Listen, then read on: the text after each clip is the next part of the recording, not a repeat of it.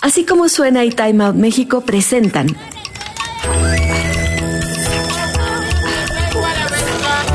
Adictos a la ciudad.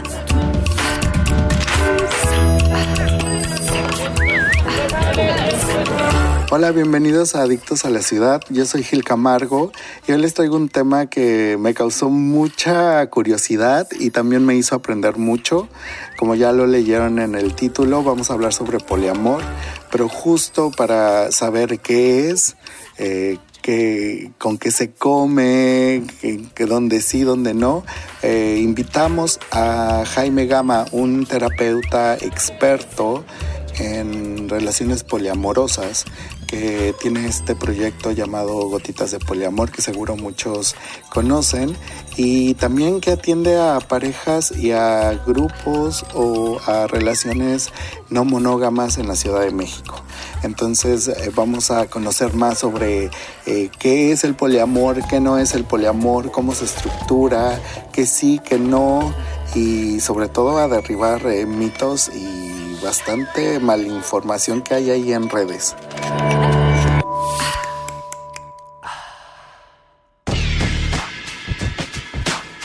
Bueno, eh, primero me gustaría eh, pues preguntarte, eh, sabemos, bueno, por lo que estuve investigando, que eres psicólogo, que te especialistas en gestal, pero me gustaría saber un poco cómo llegaste al tema del poliamor, en qué momento de tu carrera, eh, te interesó esa parte de, las relaciones humanas? Cuando yo estaba en la universidad, mucho de investigación, todo lo que tenía que hacer de la universidad estaba como acerca de diversidad sexual, este, mucho acerca de cosas relacionales. En este tiempo no tenía el vocabulario de decir poliamor, pero me acuerdo que este, entrevistaba a personas que estaban en relaciones abiertas. Y muchos años después, eh, yo empecé a ver mi relación con Marco, que es mi pareja con la que tengo más tiempo hasta ahorita. Eh, y conocimos a una persona, Marcos se, se integró por amoroso y dije, no, yo no le entro, allá, o sea, bye, pues donde estoy ahorita. Y conocimos a una persona, yo no me di cuenta que me enamoré, me dijo, ¿estás enamorada? Dije, es cierto, y dije, a ver, es que no sé. Y empezamos una cuasi triada que realmente no, o sea, fue, fue un relajo, o sea, fue, fue, fue caótico. Y cuando terminó eso, me di cuenta de que no había mucha información que yo pudiera encontrar, muchos lugares o apoyo en México o en español que yo pudiera encontrar con para, aprender a hacer esto. Y los pocos grupos que yo entraba era como muy eh, un poco violento, no? Si es que tengo, tengo celos, no es que este macho hegemónico, opresor y estás mal, te de construcción. Y es que no sé cómo hacerlo. Entonces entré a una comunidad en Estados Unidos virtual y empecé como a leer mucho y dije es que esta información falta. O sea, yo necesito, yo necesito esta información y me gustaría que sea un Jaime que no necesita que la pueda encontrar. Y eh, de ahí lo agarré como proyecto de tesis, el explorar la masculinidad eh, y jerarquía en hombres, hombres homosexuales que se identifican como, poliamorosos aquí en México. Y pues de ahí, así empezó. Oye, el, todo el mundo está, o sea, el poliamor es una cosa pues muy amplia y justamente todo el mundo cree que este, que son tríos, que no son tríos, que son grupos. Entonces, tu trinchera, desde las ciencias sociales, desde tu experiencia, eh, ¿cómo podrías definir el poliamor para que todo mundo, eh, pues, le llegue o al menos diga, a ver, ¿qué está pasando? Porque a veces necesitamos como delimitar Ahora, si no hay una definición como tal, ¿qué nos podrías decir que no es también para saber, bueno, no sabemos qué es, pero sí sabemos que no es? Sí, tiene una definición. O sea, de hecho, como tal, el costo de poliamor surgió en los noventas. Hay gente que dice, ah, es que todo el tiempo, no, no. Una cosa es ponerle el cuerno a la gente, otra cosa es tener un harem poligamia. ¿no? El poliamor no es poligamia. La poligamia es tener varias esposas o esposos generalmente de una forma sí jerárquica de género. Este, y eh, la definición como tal a mí me gusta mucho explicar, o prefiero no hablar de relaciones poliamorosas porque si tú llegas y me dices tengo una relación poliamorosa, no me dice nada. O sea, no, yo no sé cuántos vínculos tienes, cuál es la configuración, no tengo absolutamente idea. Yo prefiero hablar de personas poliamorosas. ¿no? Una persona poliamorosa, desde donde yo lo concibo, como yo lo estudio, es eh, una persona que se considera capaz de tener más de un vínculo romántico simultáneo donde todas las personas involucradas están enteradas y dan su consentimiento. Eso es súper importante. Cuando empieza la no monogamia en general, eh, existen como en todos lados dicen esto como un arma, no puede ser de, ay, pues es que eh, allá tú, porque tú eres responsable de lo que sientes. Y pues yo tengo muchas parejas y pues soy libre y demás. Pero ahí es donde entra la cosa del poliamor ético o la no monogamia ética, ¿no? que es un concepto súper reciente. Eh, cuando empezó como tal, me acuerdo, hay una, había un par de comunas en Estados Unidos, una en 1890 y something, 36, eh, una y otra 100 años después, me parece, que una es la comunidad querista y otra es la comunidad, no me acuerdo. El caso que estas comunidades intentaban como tener esta anarquía relacional, modelos diferentes de relaciones que no fueran la monogamia. Pero cuando empieza esto, se vuelve una reacción a la monogamia. Entonces, la monogamia es malvada y es horrible y es hegemónica y es... Pero se vuelve un lugar donde todos tienen que ser poliamorosos. Y eso los lleva a un giro de 360 a llegar al mismo lugar, donde se piensa que hay una forma de amar para todas las personas. Entonces, cuando yo me separo de esa idea, yo no, no solamente yo, las personas que estamos como hablando de esto en esto este, actualmente, nos separamos de esa idea de que la monogamia es malvada. Es más hablar de yo, Jaime, puedo ser poliamoroso como identidad, independientemente de cuántos vínculos tenga. Yo puedo tener cero vínculos o 10 o 15, y si yo, me, yo soy poliamoroso, yo soy poliamoroso.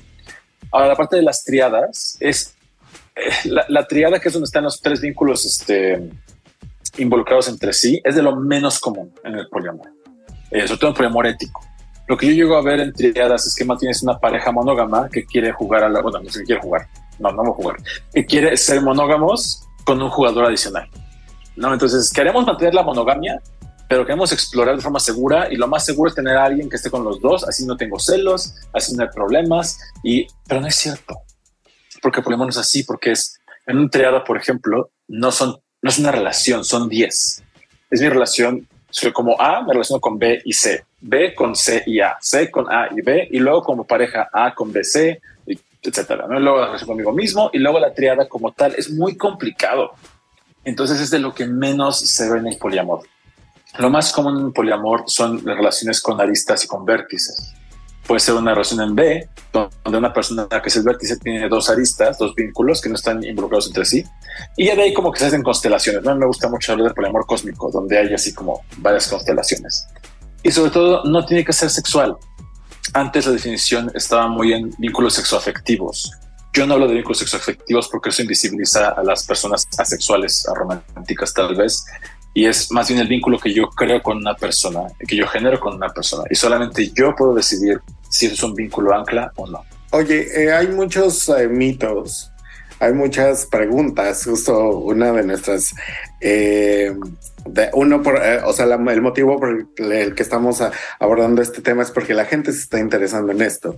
Pero si hay un debate y hay una pelea, digo, yo entiendo que eh, las personas queer funcionan muy diferente a las personas que no son queer. Pero eh, este mito de que las relaciones poliamorosas son más viables para la comunidad queer que a las heterosexuales, ¿tú cómo lo has vivido? ¿Tú tienes tu consultorio, recibes gente? ¿Cómo ha sido para ti esto? ¿Crees yo veo de todo, ¿eh? No, yo veo de todo. Este, veo muchas personas heterosexuales que tienen este, relaciones poliamorosas, porque otra vez la gente piensa que ser poliamoroso le entras a todo. ¿no? Y no es cierto. O sea, el hecho de que ser gay no le entras a todo, ser, no sé, depende de la persona.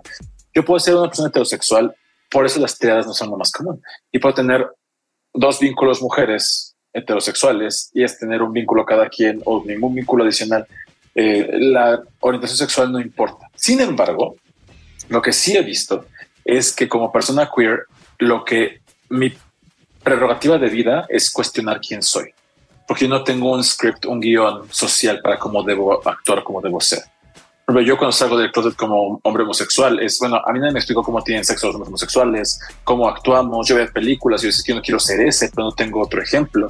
Entonces tuve que empezar a cuestionarme y explorar qué me servía y qué no me servía. Desde ahí es, puede ser, no siempre es, pero puede ser una pequeña puerta para cuestionar cómo me relaciono. Así, bueno, si pues yo no soy una persona heterosexual, pues igual y tengo otras formas de relacionarme que me permite abrir la posibilidad. No necesariamente. El hecho de ser LGBTQ más no me eh, garantiza. De hecho, lo que yo llego a ver que se me hace absurdo, absurdo, es que haya personas queer que juzguen a personas poliamorosas, por ejemplo. Y yo digo, güey, o sea, literal, tú vienes de un closet donde el mundo te juzgaba por cómo amas. Y tú sales de ese closet y metes gente al grupo. O sea, es lo mismo, es, es absurdo. También pasa como la homofobia internalizada y demás. Pero lo que yo he visto es, hay de todo, pero sí el hecho de cuestionarme como persona LGBTQ más me puede dar chance de cuestionar cómo me relaciono y a no estar un poco más abierto a explorar esa situación. Eh, todos estamos, eh, ahora sí que todos somos aptos para tener una relación poliamorosa. ¿Qué necesito si quiero estar en una relación poliamorosa? ¿Qué necesito pensar o necesito tener como si fuera, ya sabes, la lista del súper como, bueno, yo como persona, ¿qué, necesito saber o qué necesito eh, conocer de mí o de los otros para empezar una relación poliamorosa? Para mí lo principal, para empezar, es una pregunta de si, si, todos somos aptos, yo no sé. Me puede preguntar, oye, es que yo soy poliamoroso porque la naturaleza del ser humano es tener varias parejas. Y hay gente que dice, no, no, la monogamia es, a mí no me importa. O sea, porque yo no, eso es lo que, lo que yo escucho este argumento de, la naturaleza es echarle la culpa a la naturaleza de lo que yo decido. Es que es natural, pues yo no quiero, yo no quiero ser poliamoroso, pero pues es que están mis genes, ¿qué hago? Y es no responsabilizarme yo el elemento básico que yo diría que requiere una relación del tipo que sea, pero particularmente en relación amorosa, es ética personal. Y la ética personal requiere conocerme y saber qué necesito yo para llegar a un punto de, eh, de responsabilidad. Yo lo manejo para mí, eso es lo que a mí me sirve. Cada quien puede determinar sus valores principales. Para mí son cuatro. El primero es la agencia. La agencia es mi capacidad de actuar. Soy un agente, yo puedo moverme, puedo hablar, soy libre, entre comillas y eso me hace responsable. Yo no soy responsable de cómo me siento porque no, no puedo hacer nada al respecto, pero sí soy responsable de qué hago con lo que siento. Y es mi responsabilidad atender mis necesidades. Yo soy responsable de lo que sientes tú, pero sí soy responsable de cómo yo contribuyo a tu experiencia. Hay gente que utiliza esto de la responsabilidad afectiva como una excusa para hacer lo que quieran. Y no, pues es que si tú estás celoso, pues allá tú, no vete a terapia. Es súper irresponsable. Eh, porque yo estoy haciendo cosas que contribuyen a tu experiencia. El segundo pilar es la honestidad, que como yo la concibo, que es una mezcla entre Aristóteles, Nietzsche y demás, este, es compartir toda la información que te y nos afecta y que me representa de la forma más auténtica. Entonces, si yo tengo agencia, yo soy libre de actuar, siempre y cuando sea honesto contigo y te comparta todo lo que te afecta. El tercero es el consentimiento, que es libre, informado, específico, entusiasta y sobre todo reversible. Y la última parte que también se me hace muy importante y creo que es lo que es el pilar que yo agrego mucho más a la conversación es la compasión. El tener en cuenta que todas las personas involucradas estamos haciendo lo mejor que podemos con lo que tenemos yo cometí muchos errores, entre comillas, pero no tenía otras herramientas. De pronto digo, es que lo hubiera hecho diferente, no, no podía. En ese momento no tenía herramientas de comunicación, de gestión de celos, de gestión de comunicación. Yo hice lo mejor que podía con lo que tenía. La segunda parte de la compasión es asumir buena intención, no luego para hacerte daño. Estoy haciendo lo mejor y mi herramienta te puede hacer daño, pero no estoy buscando hacerte daño. Y el tercero es tener el bienestar de todas las, pues, sí, el tercero es tener el bienestar de todas las personas involucradas en mente si yo tomo una decisión porque soy libre y te la comunico porque soy honesto y tú me das tu consentimiento ético porque si estamos, pero te hace daño, yo necesito tener conciencia de cómo te estoy afectando y tu bienestar debe ser más importante. Hay un autor por ahí que dice que eh, las personas en la relación son más importantes que la relación en sí. Y estoy súper de acuerdo. Hay quienes nos aferramos a ser novios, entre comillas, sacrificando quienes somos. Y creo que la eh, integridad del bienestar de las personas es más importante. Si yo tengo esto, yo puedo encontrar y responsabilizarme de qué quiero yo. Porque en las relaciones en general, no solamente las poliamorosas, abiertas, este, homosexuales, monógamas, lo que sea, tendemos, hay una tendencia muy grande a responsabilizar a todo el mundo menos yo. Es decir, ¿qué quieres comer tú? No, no, no, ¿qué quieres comer tú? ¿Y cómo es? Y si yo llego a una relación poliamorosa con esta, estas herramientas, esta, esta forma de relacionarme, todo va, a ser un desastre. Si yo tengo una triada, por ejemplo, esta idea de reciprocidad que es súper, desde mi punto de vista, súper tóxica la reciprocidad, porque es invisibilizar a otra persona. No es que yo quiera darte lo que tú quieres, te estoy utilizando a ti para obtener lo que quiero yo. Como somos recíprocos, entonces te digo, ay, es que te voy a llevar al cine para que tú me lleves al cine un día. No es que yo te quiera dar eso, te estoy utilizando. Y es súper común tener esto, pero cuando llegas a una relación poliamorosa, es imposible Porque para empezar, te relacionas con más de una persona que son únicos, particulares y que tienen necesidades diferentes. Yo me acuerdo que cuando empecé con, con, con Marco y con Ricardo al mismo tiempo, ellos, están, no, ellos no tienen una relación entre ellos, pero yo pensé que tenía que haber a los dos, el mismo tiempo, el mismo pacho, el mismo sexo, el mismo todo. Y no es cierto. Cuando uno necesitaba, por ejemplo, uno necesitaba más sexo que el otro, uno necesitaba más tiempo de calidad que el otro. entonces, el hecho de yo pensar que tenemos que amar a todo el mundo igual, invisibilizaba a la otra persona. Yo estaba viendo a la otra persona. Yo veía la imagen de, ellos que tengo en mi cabeza. Y ese es de los principales problemas que veo en relaciones poliamorosas, porque de ahí surgen inseguridades, surgen conflictos, surgen celos. Y ya que las personas se responsabilizan de lo que quieren, necesitan y lo piden y lo negocian, empieza a cambiar la dinámica. Oye, eh, ahora que digo también para, para sacarte comercial, este, cuéntame un poco de la plataforma Gotitas eh, de Poliamor, cómo nació, eh, qué haces ahí y ahora sí que de qué manera la gente puede acercarse.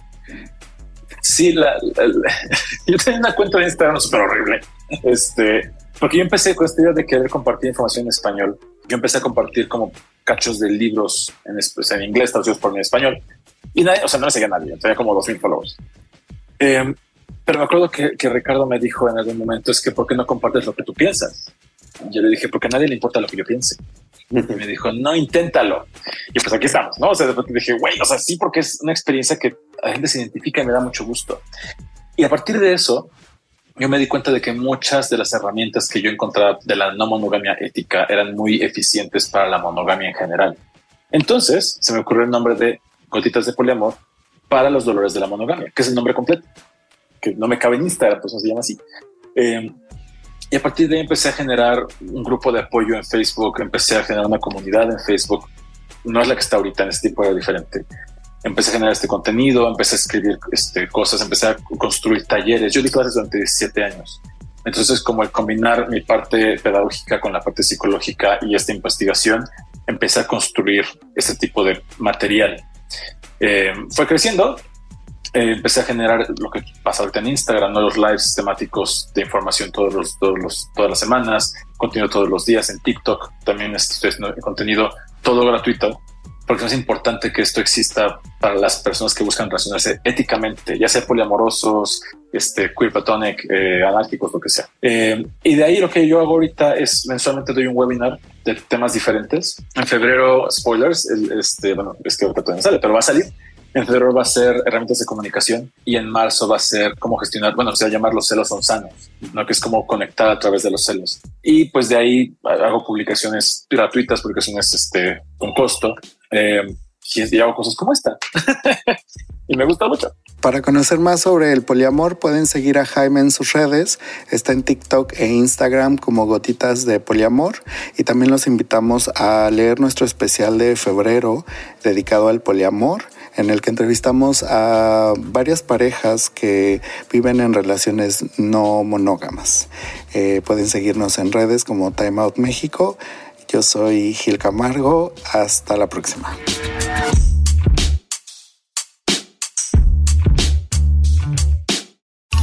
Visita arroba así como suena MX y arroba Time Out México en Facebook, Twitter e Instagram.